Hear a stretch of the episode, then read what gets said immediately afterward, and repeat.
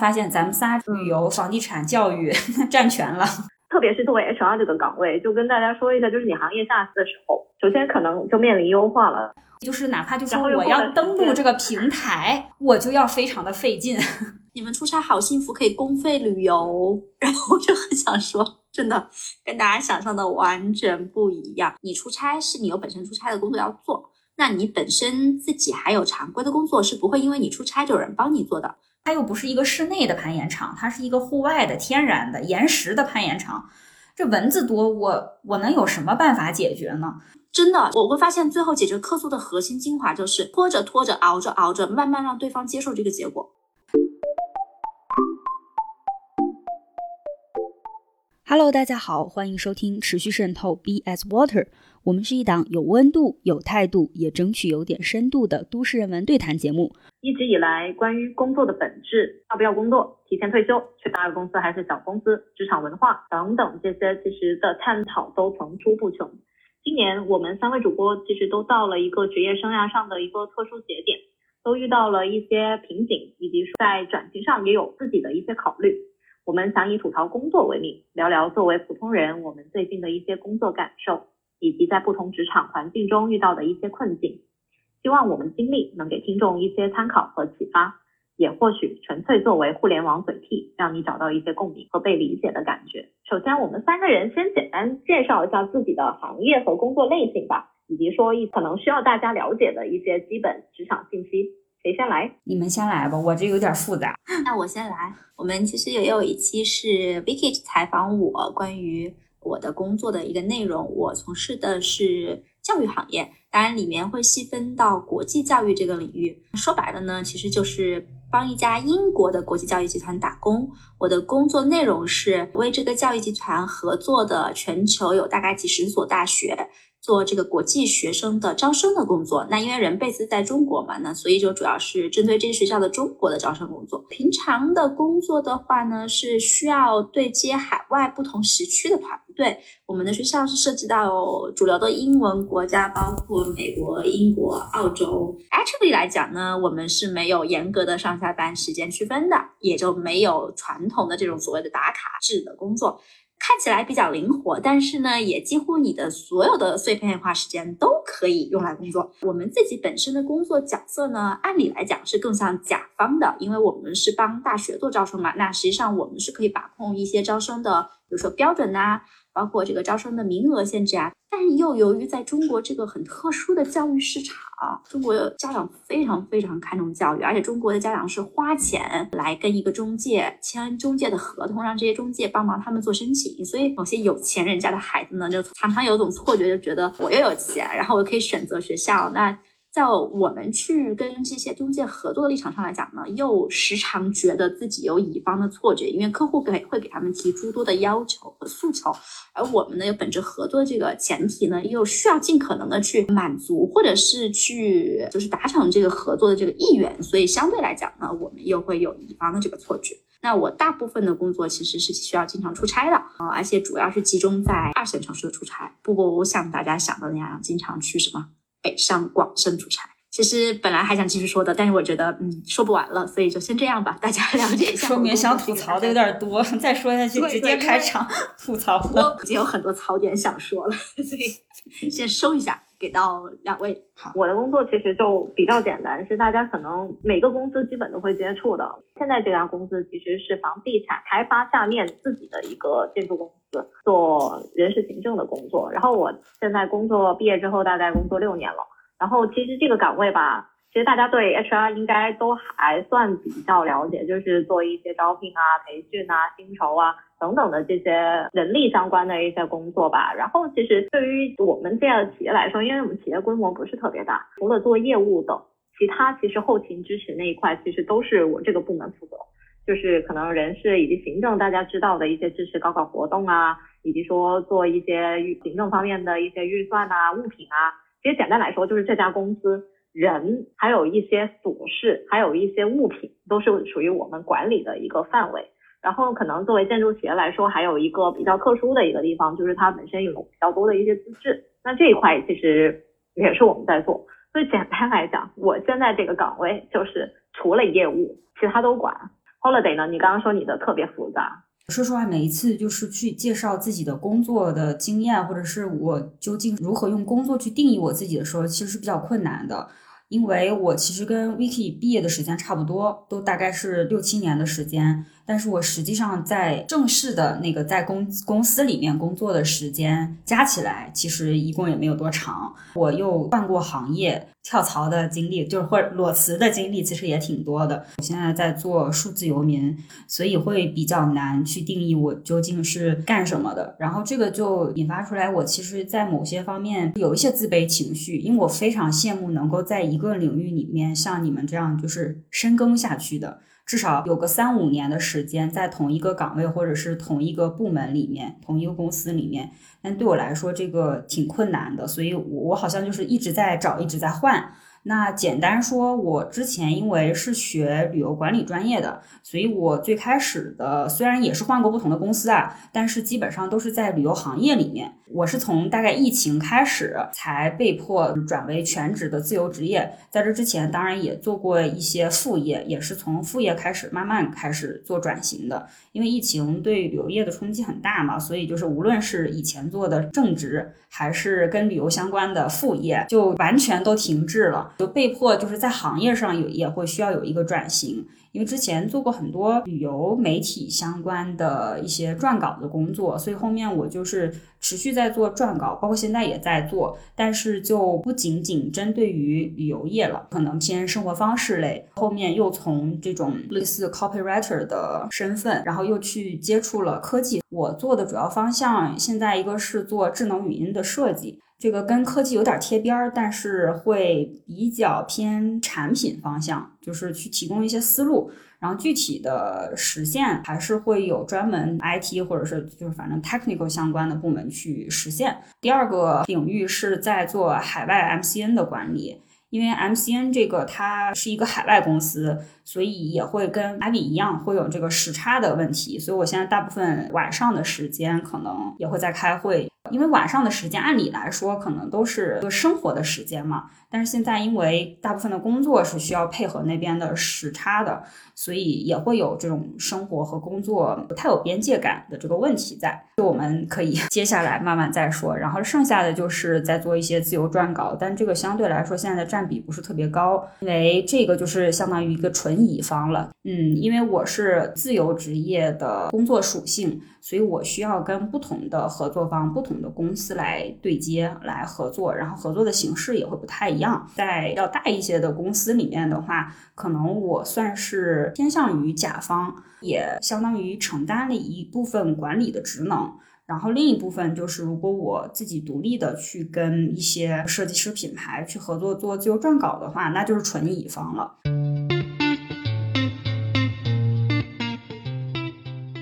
这次其实非常的想聊这个话题，是我鼓动大家的，因为按理来说，作为一个数字游民或者一个自由职业者，相对来说可能是挺多人羡慕的一个工作的状态。但是最近我自己就是都会因为工作感觉到比较焦虑了，所以就觉得啊，连数字游民都比较焦虑了，那尤其是身边的很多朋友也在这个时期开始吐槽工作。所以我们就想吐槽为名来聊聊嘛。那接下来就正式开始我们这个工作吐槽大会，大家畅所欲言。然后重要信息我们将会隐去，我们只谈现象，不吐槽具体的公司。我先来吧。其实我这边怎么说呢？我其实我一般我跟朋友说，都其实觉得我的工作还是蛮不错的啊。不是说因为我这样在一个公众场合去说这件事情啊。就是我自己觉得，我这家公司以及说我的领导，其实一直我这方面的运气都很不错。就是公司和公司氛围都是我还觉得蛮喜欢的。但是我可能更多吐槽的是，可能作为房地产行业吧，就这几年确实被打压的太厉害了。就你身在其中，你是一定是会受影响的。特别是作为 HR 这个岗位，就跟大家说一下，就是你行业下市的时候，首先可能就面临优化了。大家应该知道这几年房地产整体的一个惨状。很多这种事情就是 HR 要去执行的，HR 自己也心想，这老实说，你说这个也是公司的决策，甚至我觉得不完全是公司的责任，真的是整个行业的问题。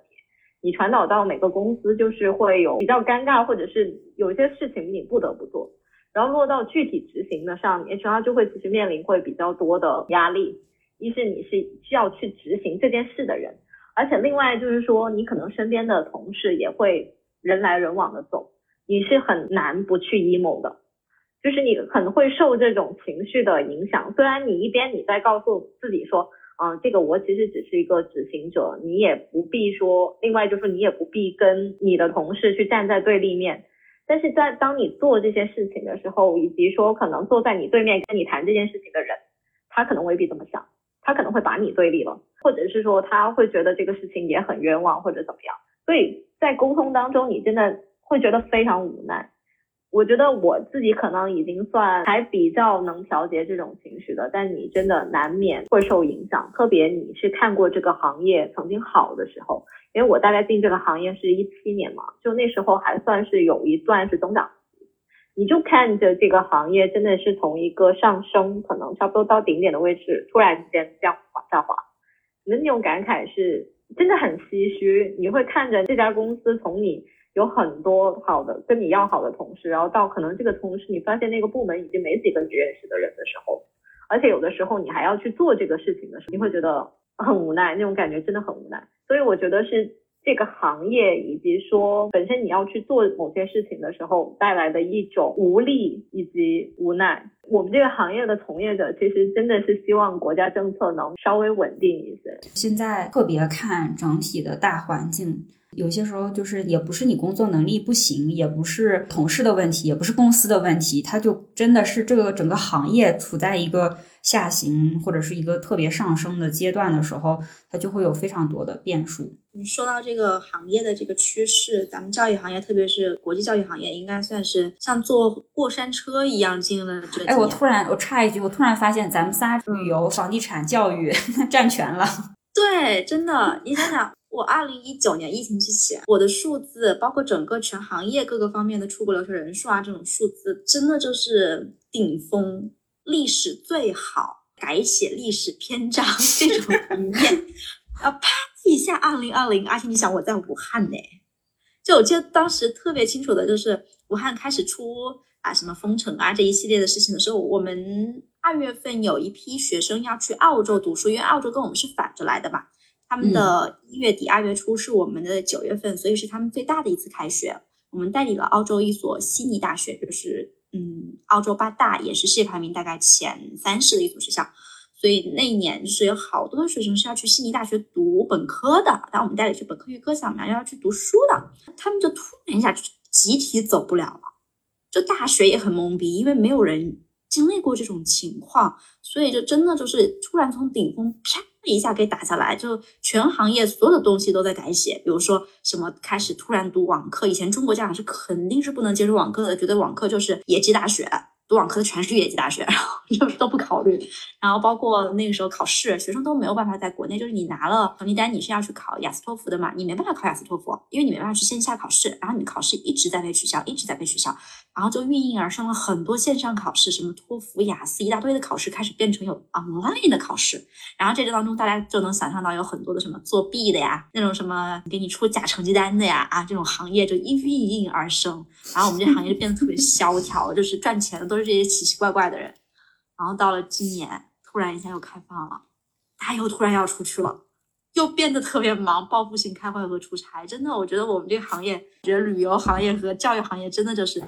到顶峰，啪一下打下来，然后 又坐上过山车上去了。旅游行业现在今年好了，然后因为我在大理嘛，本身这也是一个旅游城市，所以感受是挺明显的。其实我之前。如果听我们节目有一段时间的朋友知道我，我之前是做过一段时间民宿的，当然也是很业余的民宿房东。但是身边的做专门做民宿的朋友其实是挺多的，所以就是对于我们这个行业来说，就疫情那几年确实打击太大了。现在开始逐步在回暖，但是就是现在我我知道的，包括大理，你虽然看到它旅游业很旺。来旅游的人特别多，但是我在我就是公众号里面关注过的很多就是那种大理房产或者是要出租或者是要出队那些民宿客栈的群，非常非常多，依然在出队的，就是这种消息依然不停。然后我我当时还很好奇，我还有问过，就是为什么感觉旅游业现在已经很旺了，已经在恢复了，然后就这些还在不停的有在出售出队，为什么不自己接着做呢？就是很多人是这个信心或者说这个精力已经被消磨没了，所以这这个行业挺难的。我要不然接着说说我想吐槽的点，很多朋友或者是一些半熟不熟的人，他就会觉得你好像挺会写东西的。或者是挺会做宣传的，他就会说你能不能帮我写一个什么什么？怎么说呢？就是他想白嫖。可是你会，并不代表你可以完全非常轻松的不付任何的精力、时间成本的去做这个事情。他们好像不太会去考虑你的时间成本和你需要投入的精力。所以我现在学乖了，在面对这种情况的时候，我都会先问他预算多少。这一句话基本上已经可以打回去很大一部分人了，他就知道哦，你这个东西是要收费的。当我们和固定的一些品牌方合作的时候，其实整个这个行业不是特别的规范，因为不是通过 agency 来走的话，就是个人和个人或者是公司和个人之间的合作，相对来说它太有什么合约或者是工作上的制约。嗯，很多甲方就会觉得他们花了钱。请了我们来做这个工作，或者说哪怕就是说写一篇宣传稿吧，他就觉得他花了这个钱，他就可以二十四小时的，然后可以无尽的提各种需求，不是这样子。而且这样子其实他整体的这个工作效率，就无论是说对我们还是对他们都是非常非常低的。我所以后来就是每一次给到甲方，就是或者是谈一个什么样合作之前，哪怕就是只写一篇文章。我可能都会先要跟他说一下，你首先需要给我一个非常清晰的 brief，你到底想要宣传它的哪些卖点？这个产品你要先跟我讲清楚，你到底要我写什么？我的规则是，比如说我会多少天之内给你交稿，但是你需要看完之后一次性的给我哪些哪些反馈。然后我我可以修改几次，肯定不能是无限制的。他一次一次的去挑这个小毛病让你去改的话，这个工作其实是无底线的了。另外就是千万的不要没有边界感。我后面就会跟他说一下我的在线时间。之前真的有遇到过，就是两三点钟，这个甲方还在给你一直的发消息。就两三点钟，我觉得就是正常的工作是不应该拖到这个时候的。哪怕你说你十点钟发个消息，我是可以理解的。但是深夜了，难道我要两三点钟爬起来给你改吗？我觉得就是这个就是太没有边界感了。所以会提前把我的一些习惯，或者是如果是长期合作的话，会有一个类似合约，会把这些东西写清楚。也建议就是之后所有的这种自由撰稿人或者是自由职业的人，把你的一些习惯提前的讲清楚，然后有一个良好的前期的沟通是非常重要的，让他有一个正确的预期。还有就是就是有些时候在海外公司工作的时候，最大的槽点，我觉得就是它作为一个全球性的公司。在他既想做一些非常统一的，就是全球化，每一个国家都可以在这样的一个系统或者是这样的一个规则下去运行，但实际上每一个地区、每一个国家、每一个语言都有它自己的特点，包括工作的方式，对吧？像我们在国内的工作方式和那个在国外的工作方式，大家的节奏啊，大家的这个沟通，包括使用的这种工工具软件，肯定都不太一样。嗯，并不是说国外的慢节奏 就一定好，有些时候你会发现特别的拖沓。还有一个就是不顾各个地区、各个市场的特点，就完全想要一个劲儿的，就是在一个大的体系里面把它所有的东西都包括了，我觉得是比较困难的。就是像我在负责中国区，这个是一个比较特殊的市场，因为我们的网络环境就跟国外是非常不一样的。我在的那个是一个 MCN 公司嘛，所要经营的都是一些平台，比如说我们比较熟悉的，像国外的 YouTube 啊，或者 Facebook 呀，那个呃 Ins 呀，就是这些平台的话，就是国外的其他语种的国家，你不管它是德语的、日语的、英语的还是什么的，它都可以用这些平台。就是即使是每一个市场，它有也是有各自的特点，但是呢，毕竟是这些平台，他们总体都是熟悉的。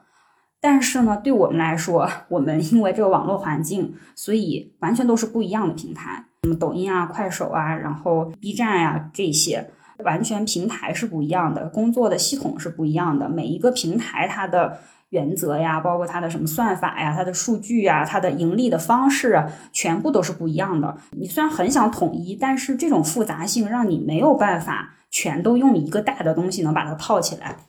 所以还是要各个市场有各个市场的区别对待。我非常想吐槽的一个点是，对于远程工作来说，当你不能和同事面对面的进行一些沟通的时候，在有些时候呢，它其实是非常降低工作效率的一个事情。就像我最近在和 IT 的同事在测试我们新的系统，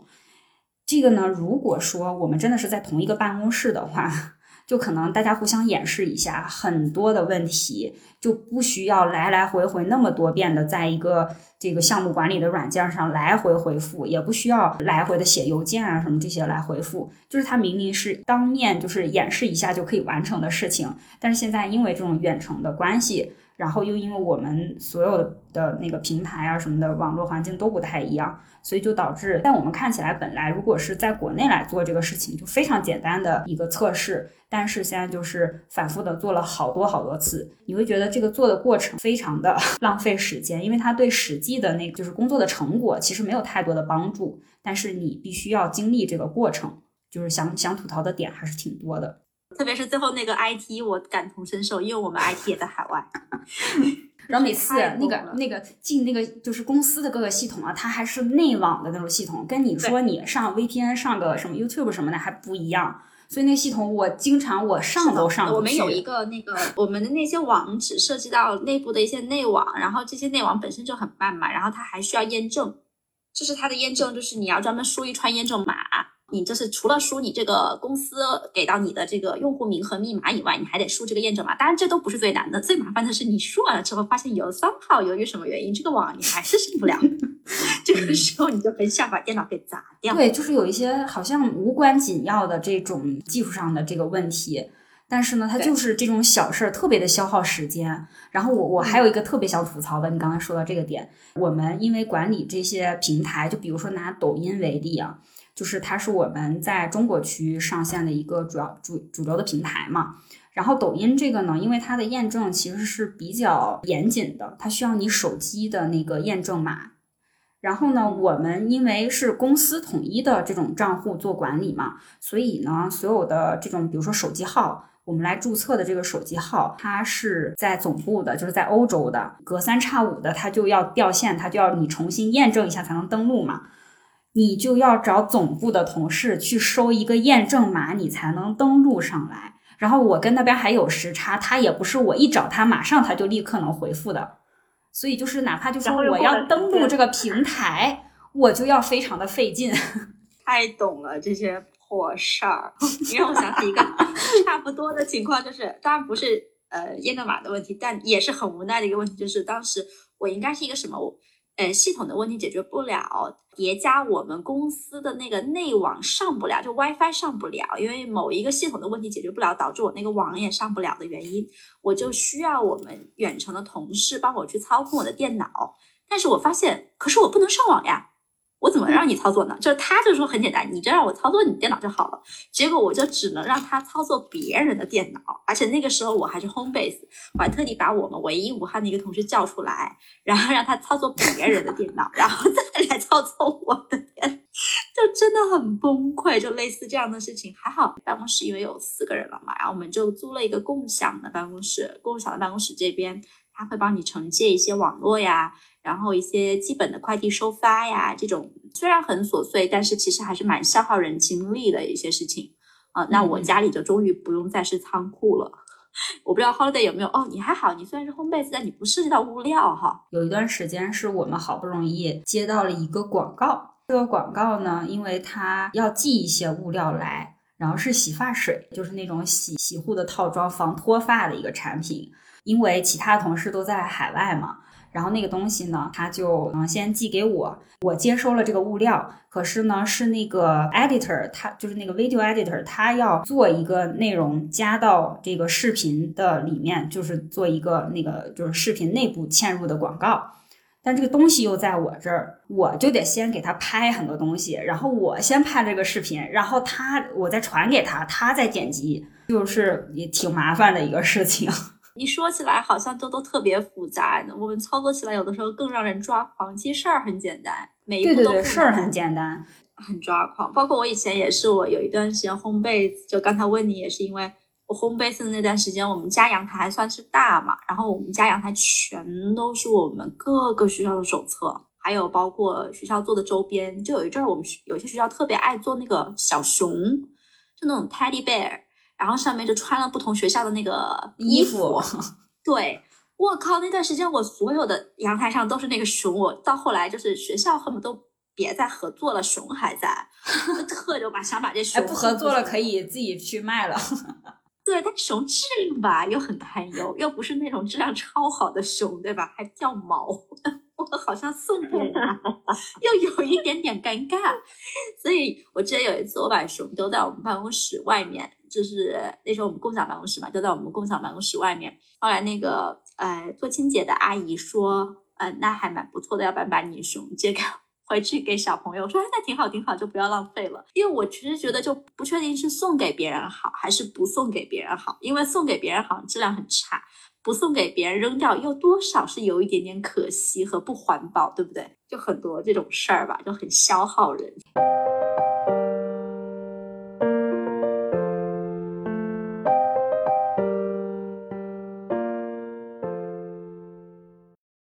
有些时候，我我经常收到一些朋友的，包括可能有些时候在网络上，因为我偶尔会写一些关于自由职业主题的一些短的文章，或者是我我之前做了一个我自己单口的小播客，也是每偶尔会讲一些就是关于自由职业的一些事情，我经常会收到一些羡慕的留言。然后我就要跟他们讲，其实真的不是这样。无论是说自由职业也好，还是数字游民也好，它其实就是一种工作形态。我们都有自己的苦恼，当然它也有很多优点了，这个是毋庸置疑的。但是呢，烦恼也是存在的，并不是说每一个自由职业或者数字游民，他就是在海边儿，然后每天非常悠闲的两三个小时的工作，然后剩下的时间他全部都可以非常的享受生活，就是肯定是存在这种人的。但是呢，对至少对我来说，以及我认识的蛮多个这种数字游民身份的人，其实大家还是有自己的工作上的一些限制，还是有挺多我们自己想吐槽的点。哦，你刚才说这一段，我就想起我，呃，大家也会经常就是听说我那个工作是要出差比较多嘛，然后就会很羡慕说啊，我也好想工作出差，你们出差好幸福，可以公费旅游，然后我就很想说。真的跟大家想象的完全不一样。虽然有一些朋友他可能比较了解我的工作状态了之后，他也会觉得哦你是蛮辛苦的，但是你其实会觉得他们骨子里还是会觉得嗯，那偶尔出去出去换个环境也还是不错的。嗯，就他没有真正意识到出差其实是非常非常消耗人的。嗯嗯哦，因为我们出差的话是，首先我刚才也提到，我们出差的不是那种旅游景区，也不是一线的大城市。像我自己出差的都是这种二线啊，甚至可能比武汉还要小的地方。然后我去这些地方，虽然公司是很照顾我们，给到出差的预算是不错，比如说你可以住五星的酒店呀，或者是你出差的路途上不会很奔波，你可以买一等的那个高铁票。哎，但是关键刚才我听到了什么？可以住五星级酒店？你看是不是？大家一听说这个就会觉得不是不是不是。我我我刚刚是想说，如果下次你上哪儿出差，然后刚好这个地儿还不错的话，可以那个蹭一下五星级酒店。哎，那必须的。我经常跟我朋友讲说，你们谁喜欢，只要你们看得上我出差的地方。我怎么这么会抓重点呢？我经常跟大家这么说。关键是最惨的是，我发出了这样的邀约之后，没人来是吗？对，因为有呃有那么一两次有朋友来，但大部分朋友说，哎，你这出差的又不是北上广，没有兴趣。但是我是觉得，就是这是属于公司对你的关怀，对不对？嗯。但实际上，公司也是知道，我觉得资本家是深谙你在这份工作当中的消耗是比一般人要多，所以他就用这个东西来让你抚平你在出差的过程当中那种很想抓狂的情绪。就像我记得我有个朋友。哎，他刚刚进我们公司的时候就说，他真的觉得还出差蛮辛苦的，还经常要到老外各个地方跑嘛。但他觉得，哎，回到酒店泡泡浴缸之后，觉得，哎，算了，也值得吧。那能怎么办呢？你有时候你自己拉扯的这种情绪，其实也也很，就是说你你觉得好像是挺累的，也挺不公平的，但是又觉得好像那怎么办？公司也尽力了，从资本家的角度来讲，给了你他能给你的东西，那你还能抱怨什么？实在不行就别做这份工作了呗。就是你只能在这种情况下就跟自己讲说，那不要那么去想那些不好的情绪，但实际上它还是会有，也不会真的没有。有些出差的朋友做项目，就是你出去就是谈这个项目的，对不对？嗯，那 suppose 就是你出差的整个时间，你就把这个项目谈成就好了。那这就是你出差之间的工作。那我们的行业就是说，你出差是你有本身出差的工作要做，那你本身自己还有常规的工作是不会因为你出差就有人帮你做的。因为我们的公司比较扁平化，就没有说谁一定是谁多大的领导。哦，那所以大家都有自己，就像我的区那么几百几千个 offer 都是我自己要看的。然后每个 offer 的进度情况，当然我不是说每一个 moment 我都会去把控，但是基本上你大概还是得清楚。你出差的时候邮件也会比较多，也不会说你出差就可以不回这些邮件，那你还是要看。只是说你是花晚上可能回酒店之后的时间看，就有时候人也很矛盾，就是啊，确实感觉好像出差的时候。有那么一丝丝觉得啊，可以放松的瞬间，但下一次你又要起来把电脑打开，然后继续回这些邮件，甚至回到半夜，然后第二天一大早又要继续去看客户。所以我觉得这个是既痛又快乐的那种矛盾吧。就快乐的点，我觉得倒不是说你出差的这种条件或环境，我觉得更更重要的是说这做这份工作，我觉得它其实也是我们后面要讲到的一个问题嘛。就是说，什么样的工作你真的是觉得有意义的？就对我来讲，其实这份工作虽然有很多还是蛮让人吐槽的点啦。啊，我刚其实没有多吐槽完，因为我觉得吐槽完了，今天可能时间就不够了。但是你还是觉得会想要继续坚持，就是它还是有它的意义感，就是对我来讲就是成就感。就比如说我每年能招多少学生，然后我真的能帮到有些学生去到他自己梦寐以求的学校，包括我们能占到有些学校的位置，因为有些位置是很少的，就是真的是你要靠抢的。哦，真的就是你手快和手慢就是有区别的。那所以这种情况下，我就会觉得，哦，好像一切又有值得的地方。这个是对我来讲工作上的意义感嘛？我发现听完你们说，我会觉得我做这种后勤支持还是很有意义的。因为我们好像做这种后勤支持，大家普遍会说，可能这种不是核心岗位。但是其实作为我们这个工作，之前有跟领导也跟我说过，就是说，其实做这些工作的话，其实大家好的时候是不会想起你的。但是不好的时候是一定会第一个想起你的，就是打比方说什么打印机没纸了，或者是说啊这个办公环境很不好了，就一定是会想起我们这种做后勤的，或者说这招的人特别不到位的时候，他一定会想起我们。就是你大家会感知不到你这个人的存在的时候，这就是可能对做后勤支持这类岗位可能最高的一个评价。因为我其实真正说工作的 title 上是有一个 sales 的。啊，所以我们招生也是一种 sales 嘛。其实我们 sales 在前面跑的时候，我们真的非常希望后方是很稳定，然后能给到你强力的支持。就像我们跑，他们就会能够输出输送弹药啊，把后方顾得稳稳的呀。但现在像我们行业，因为这两年其实也是有挺多呃来来去去的人吧，相对于疫情之前还是少了挺多人的，所以很多后勤的事情就需要我们自己做。哦，我出差的所有的票务都是自己订啊，包括我的物料都是自己给自己发快递。这些细节的事情，以前可能都会有人能帮你做，现在就基本上全都靠自己。我现在这个槽点比较多的这个海外的公司，它主要是现在在做一个系统的迁移，是一个挺大的一个项目。其实已经做了有个一年半载了，但是对我们中国区来说，大概就是有目前这三四个月的时间，一直都在跟进这个事情。有些时候会觉得比较无力，一个是你要在做这种不同部门之间的沟通，这个其实有点像多出来的工作。因为最开始，比如说我负责中国区，那我只需要管好我中国区下面的这些运营啊，然后他们的这些平台呀，运营的具体的一些数据啊、情况啊，我们比如说大概收益啊这些。是我日常这个工作确实我就要管的。如果是你在一个日常就是正常运营的情况下，你没有那么多就是每天 IT 出状况呀或者这些事情。但是因为他现在在做一个这种整体性的一个迁移，然后这个系统又是我们自己内部开发的，它这个系统又是像我前面说，它是想要每一个国家每一个市场都用这一个东西，从这个比较分散化到中心制的这样的一个转型吧。呃，这个困难点就是我需要又跟很多 IT 进行沟通，又跟这个 Process Manager 沟通，然后又要跟我们上面的那个整个大部门的这个头来沟通。然后我上面本来有一个 VP，但是呢，他现在又在休产假。我横向跟其他部门在沟通的时候，我其实会有点懵。比如说，有些时候我们要呃做这个 IT 测试的时候，它需要创建每个人不同的权限。然后这个不同的权限呢，可能需要通过那个 contract 来体现，但是这些具体每个人应该有什么样的权限才能有这个系统上的权限，其实我不是那么清楚，因为在我以前的日常工作里面，我不太涉及到这一块儿啊。从我的角度，我就觉得为啥 Total t o w a l s Team 他们不能把这个都给弄好呢？非要我来创建呢？那个部门是更清楚的嘛？包括从 IT 的角度，我就觉得你为啥不一次性把这个系统弄到一个可以用的时候再让我们来测试？你一点一点测试，然后你一点一点每每天都在更新，然后每天都有报错都有 bug，导致我们花非常多的时间在这个上面。但是我也理解，就是从不同的部门的角度出发，他又觉得这个好像你应该来配合，你应该来做。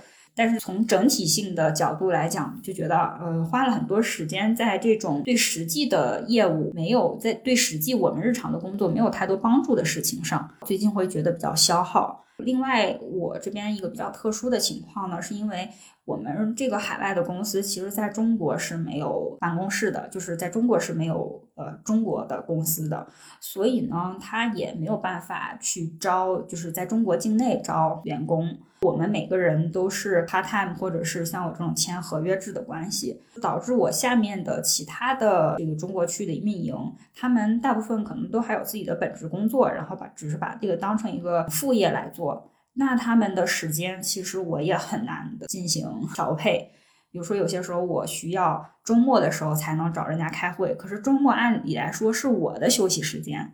然后另外就是因为他们自己本职的工作，有些时候也会忙，因为大部分人也是在这种互联网或者是一些字节啊这种平台工作，所以他们的工本职工作一忙，有些时候他会顾不上。那顾不上，但是我又要整体的去管整个的这一个市场，那顾不上怎么办？我来干。但是好像也没有给我多发一点工资呀，或者是就这种你你跟他们在沟通，但是他们又不像全职的员工能够给你一个非常及时或者是非常稳定的反馈的时候，就会比较难。希望尽快度过这个时间。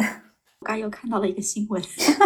就是我不知道你们有没有听过，就是 QS 排名这个东西。哦，我好像之前写那个留学的那个什么的时候，我好像看到过这个，嗯。对，这是现在海外留学人是大家的一个黄金指南。当然，我觉得更多的是家长和学生的一个黄金指南。他们出国留学的时候会去看这些大学的排名。嗯，然后中国呢，又是一个极端看排名的国家。就我们的市场非常追捧这个排名，嗯，不只是学生自己看，然后包括现在政府的一些引导也会让学生觉得这个很重要。比如说你回国了之后，在一些大的城市，嗯，对，就是人才引进计划，你 QS 排名多少的孩子，你就可以落户，比如说北上广，然后或者是说现在包括香港那边大湾区，对吧？也是有类似的政策。然后还有说你 QS 排名多少的，你能进这种国企啊或者企事业单位之类的。所以就让大家觉得这个东西非常重要，异常重要，我很重要。然后我们负责的几个学校呢，也有有排名很高的，就是英国这边杜伦、谢菲、利兹。但是 最近传言说，QS 因为要换一种计算方式，我们有一个学校可能会跌出前一百。然后我就被无数次的问到这个问题。今天呢，就是我已经看到 QS 的专业排名出来了，也就是说，也许不久之后，QS 的综合排名，就关于这学校综合排名也会出来。如果我们的某个学校真的跌入出前一百了，那实际上真的就会大幅度的影响我们的招生。而之前有过这样的先例，就是不是我们的学校，就是另外有的学校从一百，就只是那一年跌出前一百了，前面每很多很多年都在前一百里面，那一年跌出前一百之后，那个学校就瞬间少了很多学生。我觉得市场对这个东西的那种狂热程度已经超出了它应该有的，就是这个排名这个东西它应该有的一个意义。嗯，排名只是作为一个参考，就是说，在我对这个学校不是很了解的时候，对吧？那我要去做一些选择的时候，我可以参考一下这个排名。但排名并不是唯一的东西，就在我们这种做了很多年国际教育的人看来，排名只代表一部分的问题。而且就是说，真的这个排名好，也不代表你的学生真的能在你的孩子真的能读得好。这种显而易见的道理，我不知道为什么在中国这个市场就显得尤其的畸形。而且大家对于这个 t 前一百的这种狂热程度，已经到了。例如说，有些我曾经碰到的案例啊，我有学生没到 t 前一百的学校，因为学校满位了嘛，他没沾上。国外的大学是可以先拿到 offer，但是你要去满足相应的条件，交下进站位的，没有占上，然后以死相逼。就是我真的觉得有必要吗？嗯，搞得我们以死相逼这个大学吗？当然是肯定联系的我们，因为我们代表大学招招生嘛，对不对？然后他联系的当然是他的中介了，不是说真的人站在那个，呃，就拿刀站在刀面前说我马上要挂，这种有点精神状态不稳定了。啊，我记得特别清楚，大半夜在湖边。给代给他的代理打电话，因为代理就是我们的代理嘛，也是他的代理 agent 给我们打电话说学生家长现在在湖边在散步，我不想半夜打扰你，但是我真的也是无能为力了。学校真的不能够考虑这个原因给他一个名额吗？可是 anyway，你觉得如果我把这个理由告诉学校说学生，如果你不给在湖边散步，对，你觉得是怎么想这个问题呢？对不对？因为在国外人看来，他真的是你的专业重要，学校重要，但有你的生命重要吗？就这个东西根本就是不可能相提并论的一个，它不是一个等值对兑换的一个结果。但是可能可能大学会觉得这个这个学生心理素质实在是有点不太适合读这个学校。对，当然我其实也挺理解代理朋友们的，因为。大家也是觉得其实是挺不好意思说出这种这个理由的，但是嗯，大家也没办法。那这是一个非常极端的案例了。大家很多时候，比如说家长和代理来找到你，他真的就说孩子非要读这个专业，非要读这个学校，不然他这一辈子就毁了。他这怎么办呀？以后啊，那我也不是 class 前一百大学毕业的，那我觉得我还活得挺好的呢。我还认识很多人也不是 class 前一百大学毕业的人，也活得挺快乐的。这东西是绝对等价的吗？就我觉得国内看重教育是很好，但是有的时候过于追捧，就是类似这样的排名啊，会导致整个市场非常畸形。嗯，我工作当中当然也有很多，不是说单纯这一个问题了，但这个问题其实会让我很痛心。作为一个中国人。就是特别是每次在海外时跟别人聊，别人有的就真的读的那个学校我都不知道叫什么名字，但别人读的特别开心，而且真的喜欢这个专业。包括我自己妹妹在美国也不是读的所谓传统意义上的名校，但她依旧找到了很好的工作，而且是让她自己在国内的时候她读的学校是有一点被霸凌嘛，就被 bully 嘛。但去到国外之后，她真的就是完全变了一个人。就是我是有看到很多这样的成功案例，觉得学校真的不是唯一能够改变你一生的因素啦。我就很希望说，我们做国际教育的不要只是。给大家去说排名，因为这个东西家长自己也可以查得到。我觉得我们存在的意义就是给大家带来更多可能你在网上查不到的，或者是说你自己通过排名你看不出来的东西，然后我们能把这个信息传达给你，这不才是我们工作的意义吗？这个是我特别想吐槽的一点，就是大家太狂热追求排名了。你刚刚说的这个让我想到，我之前就是在我以往的工作经历里面，有一个非常小的事情，但是让我觉得非常的无力，就是遇见那种你在工作里面就是无法解决的事情。我最早做旅游业的时候，我曾经在一个国际度假村。然后那个国际度假村呢，它因为本来度假村嘛，它就是环境比较好的地方，那你就想到它花花草草比较多。然后呢，我们当时有那个那个场地里面有一块是攀岩，嗯，很多人就去体验这个活动嘛。我当时收到过一个投诉，就说攀岩的时候，我家孩子被叮了，就是蚊子太多，被叮了好多个包，就无法解决这个事儿。它这个花花草草非常多的地方，又是夏天，它就是招蚊子。因为它又不是一个室内的攀岩场，它是一个户外的天然的岩石的攀岩场，这蚊子多，我我能有什么办法解决呢？但是呢，这个投诉来了，我是要处理，我是要安抚，可是呢，我不管怎么安抚，这个问题从源头上，这蚊子我消灭不了，我也不能跟他说，那您就别玩了。就是不太知道怎么去解决这种好像无法解决的事情。我我特有这个感受，因为我们的工作除了常规要做招生啊，我们还要解决很多的客所谓的客诉。就刚才我说的那个也是一种客诉嘛，就是说他觉得我一定要拿到这个专业，但这个专业已经满位了。那学校也并不会因为你不管你什么原因吧，反正总而言之我只招这么多学生，我也不会多给你变出来一个位置，对不对？嗯，其实这就是一个没有办法解决的问题，我们达不到客户的诉求的。嗯。在这种情况下，你唯一能做的事情就是拖和熬。真的，我会发现最后解决客诉的核心精华就是拖着拖着熬着熬着，慢慢让对方接受这个结果。嗯，彼此都知道这就是唯一的办法。我记得我们还碰到一个一个客诉，就是我们的这学生其实也没做错任何事情，他就是正常的报了我们的学校，正常的注册了，然后签证都拿到了，但是告诉他不好意思，这个专业取消了。那你说这个东西吧，从学校的角度来讲，好像也没毛病。特别海外的学校，他都会把这些所谓的保护性条款写在他的 offer 里面啊，所以你也是没有办拿他没有办法。但是对于学生来讲，他也没错呀，学生就觉得非常的不合理。那学校怎么能够这样子呢？当时就是闹得最激烈的时候，就说我们要告学校。我猜测啊，我虽然没有问学生，那我猜测他肯定是咨询了各种，因为这种海外的诉讼。大家也能想象到会有多麻烦，成本有多高，而且你也不一定会有什么结果，对吧？嗯，所以学生最终就是从一个非常非常激动的情绪到最终接受了这个结果，嗯，然后就这个过程非常非常的漫长，它不是一天两天，嗯，甚至几个月，长达几个月，我们都要跟学生，包括跟他的代理，在这个中间去周旋。我们也很无奈，而且我们要一遍、两遍、三遍、四遍的告诉学生，这就是没有办法，我们没有其他的方案可以给到你，你要不然就只能换学校。你换学校我们可以帮你，但是这个学校这个专业真的不可以。我觉得这个过程挺磨人的，这也是我觉得我在这么多年工作当中最锻炼我心智的地方。没有解决方案，就是靠拖，靠磨。精华就是拖，听众们记住了，就是大家接受这个事情的本质，就像我接受我这个工作的本质一样。就它有诸多的不美好，但如果我今天在这里，就是我接受了它的本质，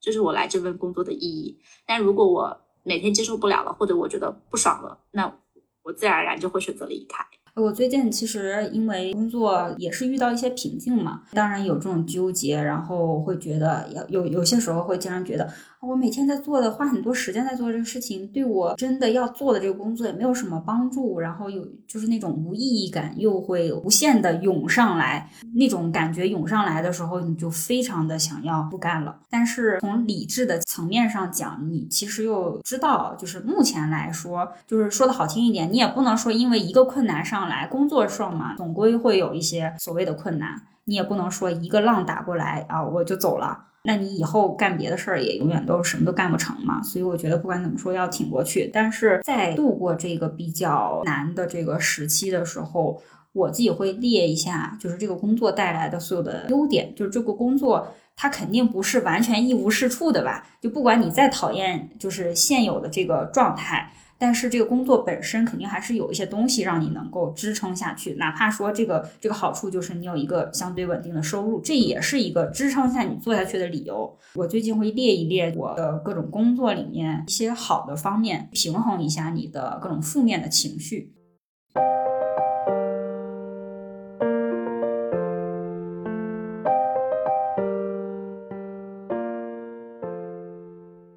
之前准备提纲的时候，也有一个问题，就是这两三年吧，我觉得一直都比较火热的一个话题，就是网上有特别特别多人在在讨论自由职业呀，或者数字游民怎么怎么好。网上太多帖子了，你看小红书，就是好像每个数字游民都过得特别的滋润，让人特别羡慕的一个状态。虽然说它是很好，但是当然也会有一些我们自己的烦恼。好处也有，光是收入层面的，或者是更灵活的时间。我发现就是可能至少我自己看到的多这方面的讨论，其实会比较表面。我自己深入的做了这个之后，跟之前大家看到的不太一样。所以我今天其实挺想聊聊这个话题的。我想先问一下你们，觉得自由职业有哪些优点？对于我这个永远坐在办公室里面的这个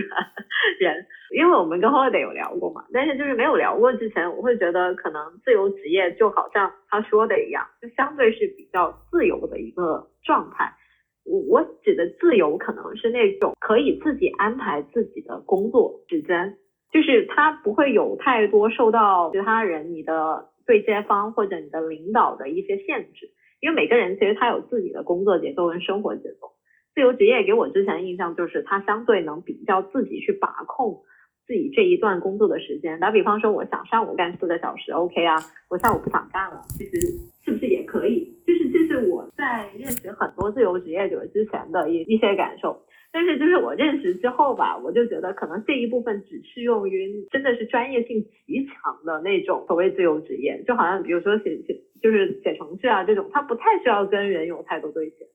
凡是那种可能要跟人有所对接的，其实这个事情可能都没有办法避免，因为刚刚 Holiday 其实之前也有提到嘛，就是还有两三点找你的这种。哦，我觉得简直是这个，有的时候可能比我们这种正常上班工作的都还要惨的一个状况。我其实觉得我工作有百分之三四十像自由职业，呃，我不自由的地方是我没有办法选择我的客户和老板。啊，就是我还是在替别人打工。如果我有一天做自由职业，或者是我觉得自由职业好的吸引我的地方，就是说他可能一定程度上来讲能选择自己的客户和老板啊。当然，这可能也要比较牛逼，你才能选择，是吧？我自己工作当中比较像自由职业的点在，比如说，因为我的工作当中也有很多需要去出差，但是在出差就像我刚才说，我在出差过程当中去处理一些事情，而且这个事情是要我见缝插针的去处理的，就是我是没有大块的时间可以去处理这些事情的。经常有时候，比如说我下个星期也是要去厦门做一个大的活动。那我我记得有一年我在海南也是要做一个很大的活动，然后呃，suppose 的话，我们在做这个活动的过程当中，我也要处理自己的事儿。那我就觉得它其实也有一点点像自由职业那个感觉，就是说你在同时兼顾两件事情，就是我们所谓的自由，就是说我在兼顾自己，比如说玩也好，或者我自己娱乐也好，但是我同时又做我的工作。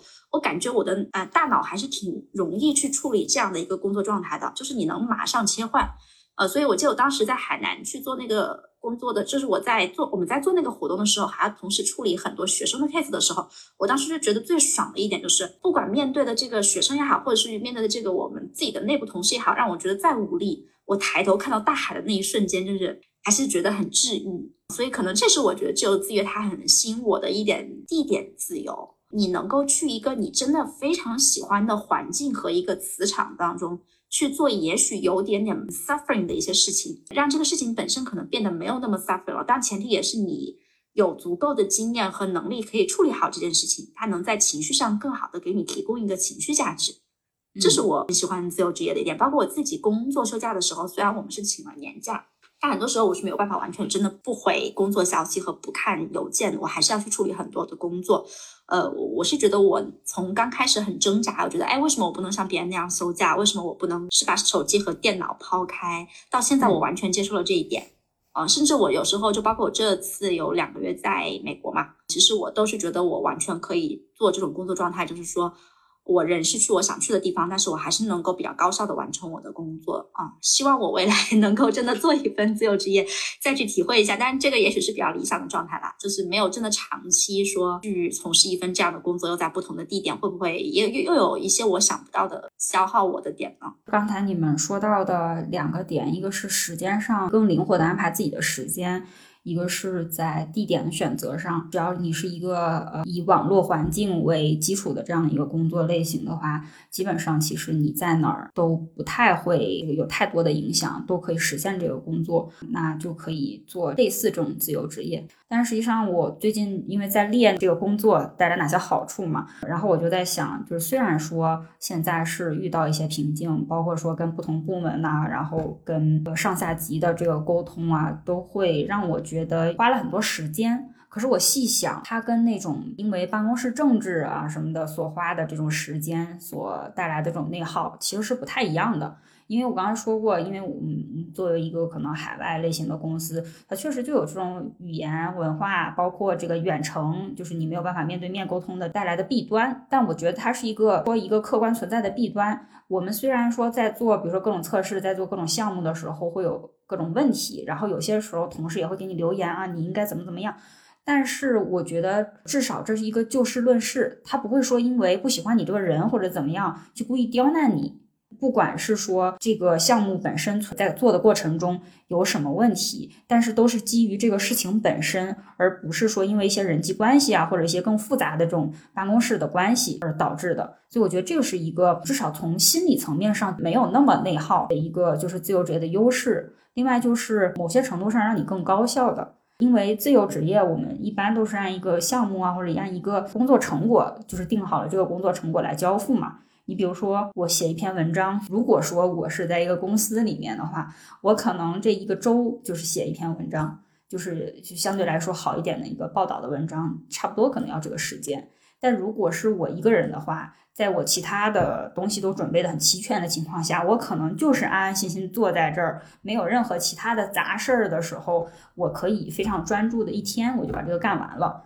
然后所有其他剩下的时间都是因为都是我自己的嘛，我也不太存在说我要摸个鱼啊或者什么，因为没有带薪摸鱼这一说法，你是按照这个成果来获取收益的。跟你所用的时间没有太大关系的。所以为什么大家可能在网上看到有一些数字游民，他可以什么一天工作四个小时或者六个小时？但是说实话，他这四个或者六个小时如果比较集中的，真的都是在完成这个工作本身这个事情上面的话，是比你在公司里面至少你耗上八个小时到十个小时，可能产出可能都是一样的，甚至可能产出的东西是更有效率的。所以我觉得这个是从某种程度上来说，可以减少你对生命的消耗。往大了说了，我不太需要说我我一天必须要靠多长时间，好像显得我很努力。我就我不需要做给别人看。另外一个，其实我我也是受我们上一期因为聊过女性相关的这个主题嘛，然后当时我们是聊一本书，呃，不过也聊到了女性工作相关面临的一些困境。之前在工作的时候，也被我的有些同事，稍微上级一点的同事被说过，就是你可以稍微打扮一下，不要每一天都穿一个 T 恤来，就是有被说过这样的话。我就会觉得，至少自由职业，你穿什么或者什么，这个好像不是很重要。当然也是看工作类型啊，就比如说，如果你是纯线上这种工作，不需要拜访客户啊什么这种。就是不太需要说你个人的形象要很精致，或者是有一个什么样的标准。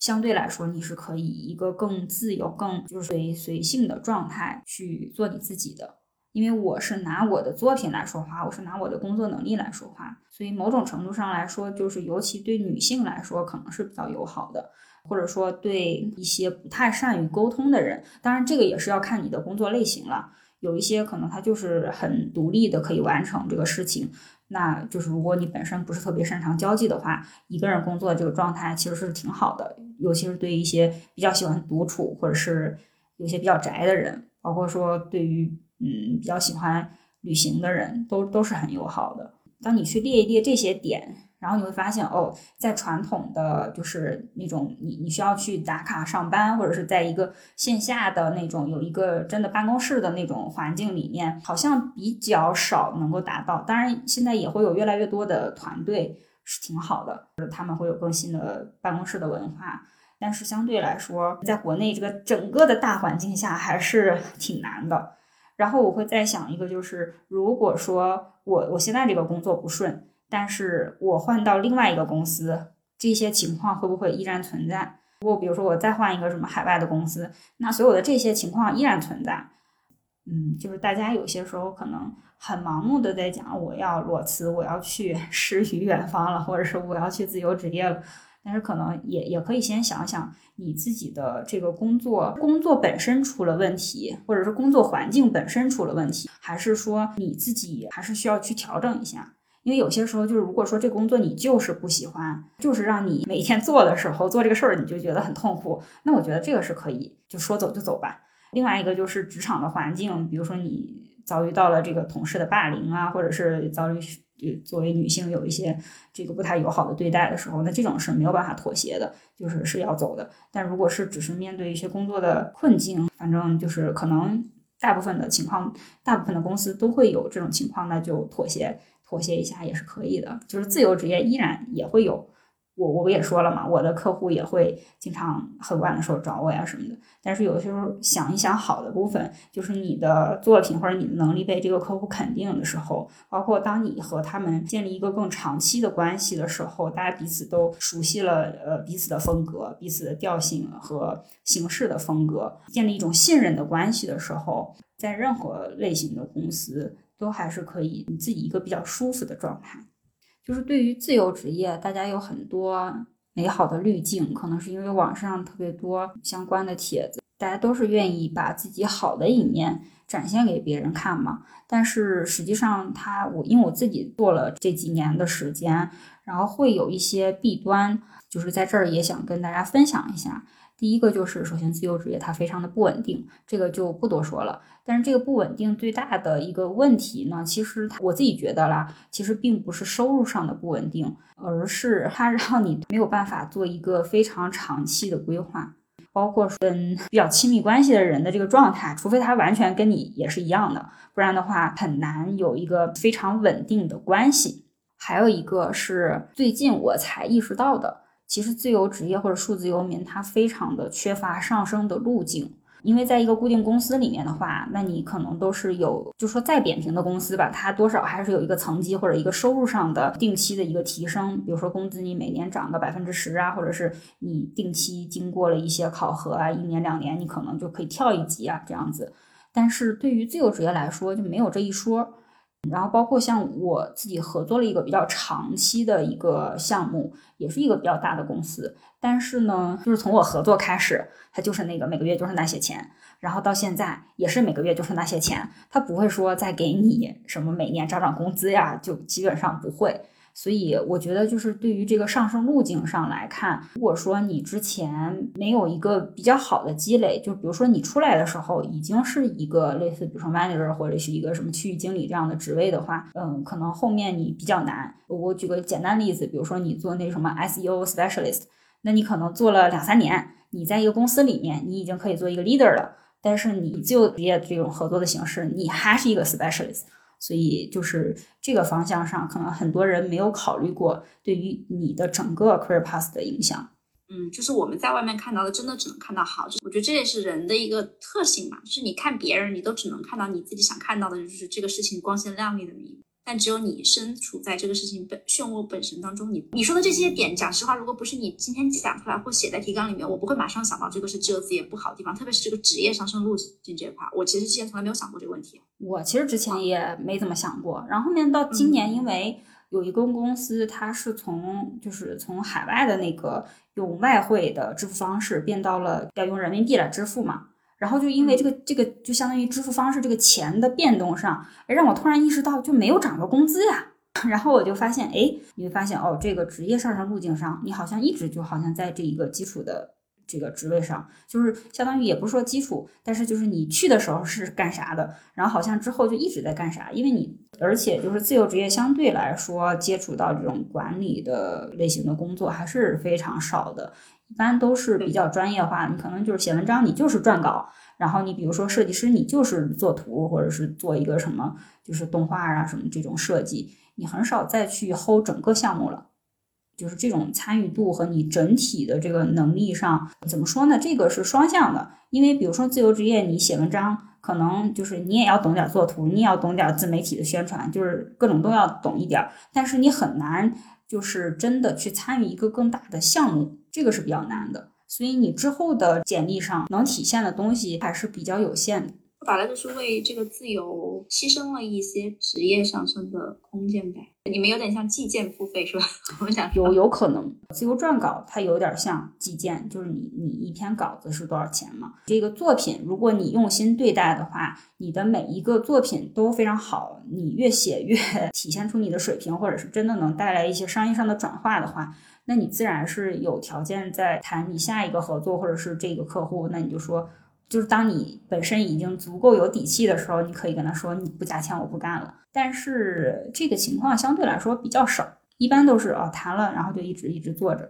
要不然就不干了，就是很少说有后期还能持续持续加钱的，就是像在一个公司里面持续涨工资这种情况，相对来说我觉得比较少，而且大家可能没有这个意识。但其实普通的公司也不可能一直涨薪，我觉得每年涨薪这是非常非常理想的工资了。可以 Vicky HR 来分享一下，我了解到是这样啊，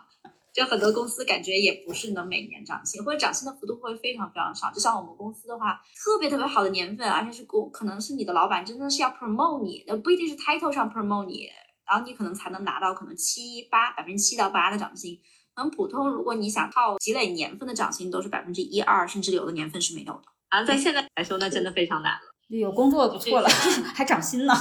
对，有个工作可能就很不错的样子了。就还是看公司文化了，看他是不是每年有定期的涨薪。这种我觉得肯定是跟业绩相关的。比如说今年业绩还蛮好的，他就可能给你普遍调一个薪。就是以前房地产比较好的时候还是有的，但是就是现在这种情况是根本不可能。基本就是只有你晋升，可能才会去调薪，甚至有的时候你可能职位跟薪酬都不能同时去享有。所以为什么那么多人跳槽嘛？跳槽不就是为了涨薪和换职位吗？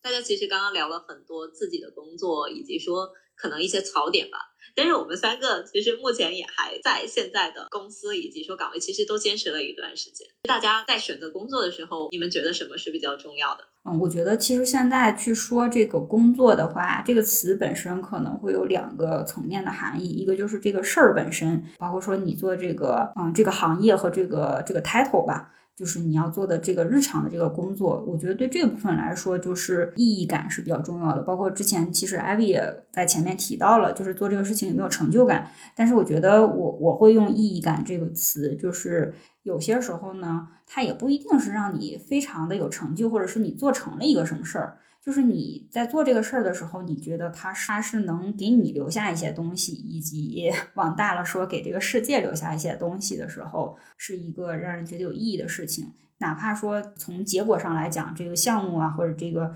什么没有成，我觉得也 OK。然后第二个就是这个工作的从一个社会属性上来讲，就是我为什么要工作？那这个层面上来讲，我觉得比较重要的是，就是跟你合作的人和要有一个明确的规则。合作的人这个很好理解，就是日常工作的伙伴、上下级这些，其实都是很重要的。这个人的因素，我觉得有些时候啊，他可能比这个工作本身还重要。因为这个人如果不行，就像我刚才说，如果比如说你受到了一些霸凌啊，或者是有有些人因为上下级的这个关系而给你带来一些潜规则的这个困扰，这种类型的。公司或者文化，那那确实没有办法待下去。第二个就是明确的规则，这个我觉得挺重要的。是这个工作具体它就是要你干什么，你就是要一个产生一个什么样的结果。这个工作的流程，工作本身的规章制度吧，我觉得这个必须要清晰。如果这个东西很模糊的话，你很难工作可以进行的非常顺畅。这是我的理解，听听 Vicky 的想法。专业 HR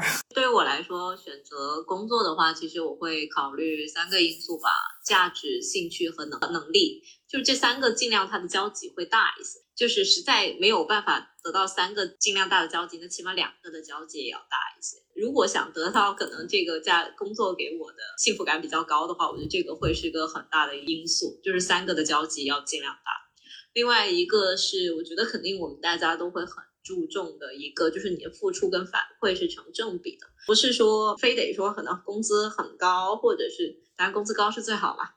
但是就是你会觉得你自己付出的是得到了一定物质上，你说精神的一些回报。就可能才让你感觉比较舒服。例如最近有一些朋友跟我说，他就是觉得付出很多，但是工资特别低，就比市场上都低的话，那我觉得这个你很难坚持。就给你再多精神鼓励，有的时候你也会觉得，我工作也还是为了钱的。至少在每个人自己的心里，肯定有一个衡量的一个标准，达到自己那个衡量标准，可能你才能会觉得心里会比较平。Ivy 呢？其实刚才说工作这个看重什么，我可能自动默认为这个工作它就是一个相对来讲就是成年人世界妥协的结果。我没有想到是那种特别特别理想的工作的状态，所以我提到第一个关键词就是性价比。因为我自动默认了，它就是一个可能不一定那么有兴趣，但是我大可能大方向是有兴趣，我至少不讨厌它，但是也可能并不是每个 moment 我都觉得很享受。那所以其实这个时候我就很关注工作的性价比，我每天花多少时间在这个工作上，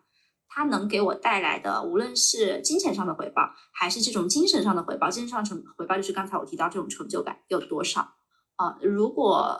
能够是一个 balance 的状态，那我觉得这就是一个理想的工作。但如果并不是，例如说消耗过多，但是收就是收入和这个成就感有限的话，那我认为这份工作即使是能够此时此刻看上去收入不算太差，但是可能对我来讲它性价比太低，我我宁愿去换一份性价比更高的工作，所以这个是我可能现在比较看重的。但是其实这个也是一个我觉得就是被这个社会所毒打之后的一种很消极的看法吧。我个人认为啊，就是如果理想的工作状态不应该是我刚才说的这个样子的。我反而觉得就是你说这个就是挺有道理，而且我觉得这就是一个正常的状态，不能说理想，就是正常工作就是这样啊。公司付给你这个钱，它就是用来买你这个时间，就是进行一个等价交换。当然，这个等价交换就是看你觉得是不是等号嘛。你要觉得哪哪一边是大于号或者小于号了的话，那你可能就是不干了，或者是特别开心的干。就是，其实就是一个这样的交换。也许是因为可能跟我初入职场的时候的心态比有了非常大的变化，所以我自己会去感叹，觉得说啊，我也被社会毒打成如今这个模样，是吧？以前从来不谈这些事儿的。嗯 哎，那也挺好的，因为这样子心里会比较容易想得开一些事儿，嗯，不然我觉得自己会很拧巴。嗯是的，是的，会不会就是我们今晚觉得可能我们整体吐槽力度不够够，不太够的一个原因？可能就确吐着吐着，发现也 就那样，是吧？对对对，因为因为我们最开始是想狠狠的吐槽一下，然后后面发现其实就觉得呃最终最终是一个妥协的结果，就是你觉得如果你还能干着，别吐槽了。可能他我们并不是靠吐槽来继续这份工作的，就是有那种感觉，就是吐槽好像能帮助到的能量和意义也没有你想的那么大。嗯，当然在某一些瞬间，可能工作做不下去的时候，你尤其需要一个宣泄的出口了。对，我觉得这是一个比较好的抒发情绪的出口，然后也就是借机梳理了一下这个工作。我觉得反而是我讲完之后，可能更多的是看到这个工作本身就是存在的具体的问题，而不是说我一味的就是从情绪上去抵制它。也梳理了一些这个工作带来的一些好处，让我还挺有动力。就是明天，哎，我一打开电脑，我还是愿意去处理所有的这些邮件这些事情。哎，有些时候吧，就是大家经常在一个既要又要的 这个状态里，就会就会非常的拧巴。但是你如果是平衡好，就把它当成一个工作本身，反而就也没有什么。讲白了，这个工资如果现在还是值的，能稍微给你带来一些其他的情绪上的价值的话，也提供了一些其他的好的福利的话，我觉得就是可以的，继续做下去吧。所以到最后，我们这个节目就是啊，吐槽完了，那继续做吧。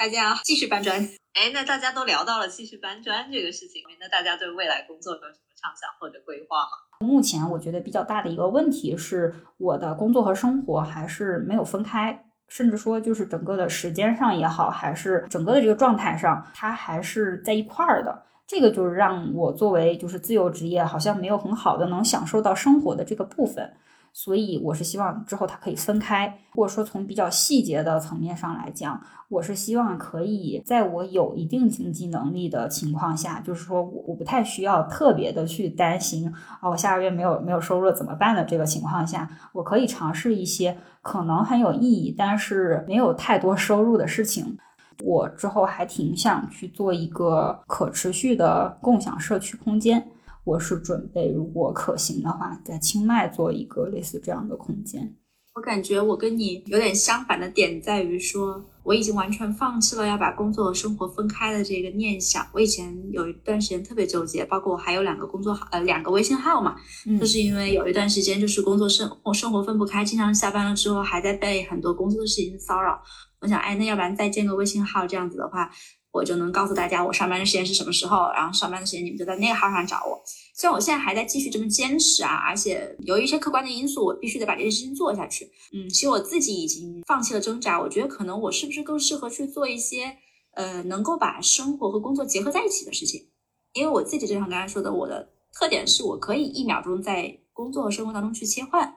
那我是不是就能够去做一些我感兴趣的，例如说像现在教育这个方向，其实你要真说还有很多呃可以细做的事情，例如说像现现在的一些网络教育啊，或者是说一些我们国国际教育里面再往细说了，就是一些海外的院校这边的一些信息，可能再能够做的专业一些。那其实这个是从我自己职业道路上来讲，是不是可以去做一个输出的东西？那就是一些类似于个人品牌的事情。那当然也还有我自己比较感兴趣的，就不仅仅是局限在教育方向，但是可能能够用相应的互联网的这个思路去做一些个人品牌的尝试。我没有想好具体是像 Holiday 这么明确，比如说我是做一个社区也好，或者做一个线上线下的东西也好，但至少我觉得我应该利用好我自己能够在工作和生活当中来回切换自如的这个特点，去做一些把工作和生活完全结合在一起的东西。啊，这个是我可能未来想走的一个大方向吧。啊，就理想的工作状态，就也就是说，我就不用那么去计较，说我到底是跟老板打工，还是跟自己打工，还是跟谁打工，反正就是工作就是生活，生活就是工作。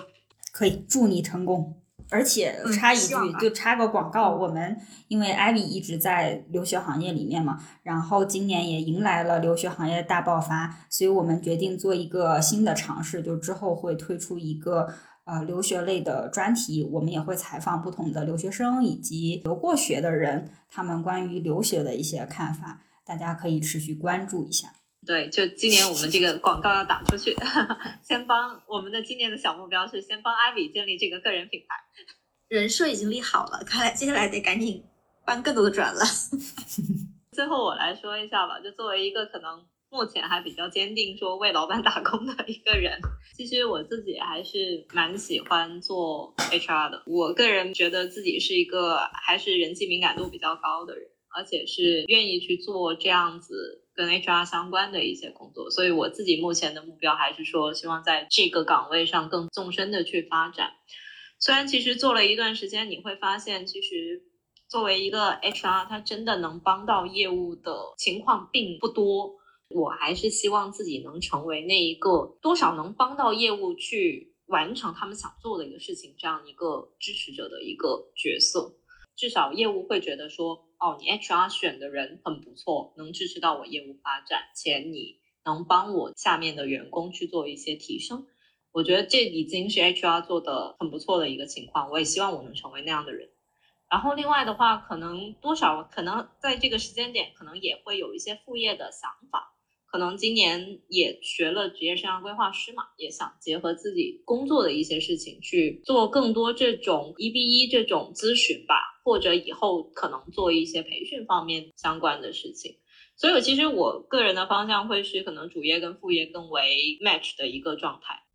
好，那今天的节目到这里就差不多结束了。很感谢大家这一个多小时的收听，今天节目还挺长的。我们希望说这一个多小时你能从中找到一些共鸣，或者说你能从我们的一些经历或者是我们的一些思考里面找到一些启发。哪怕说工作的本质就是一种价值的交换，从这个角度去想一想之后，日常的工作无论再有遇到什么困难，或者是再遇到什么瓶颈，可能就不会那么执着，或者是那。那那么的难受，希望都可以让你用一个比较轻松或者是一个比较客观的心态，能去看待工作这件事情。毕竟我们还是生活在这个大的社会环境中，就是对大部分人来说，工作都是绝对重要的一件事儿。今天我们在这一期里面也探讨了蛮多关于数字游民一种比较新的工作，或者是一种工作和生活相结合的一种方式。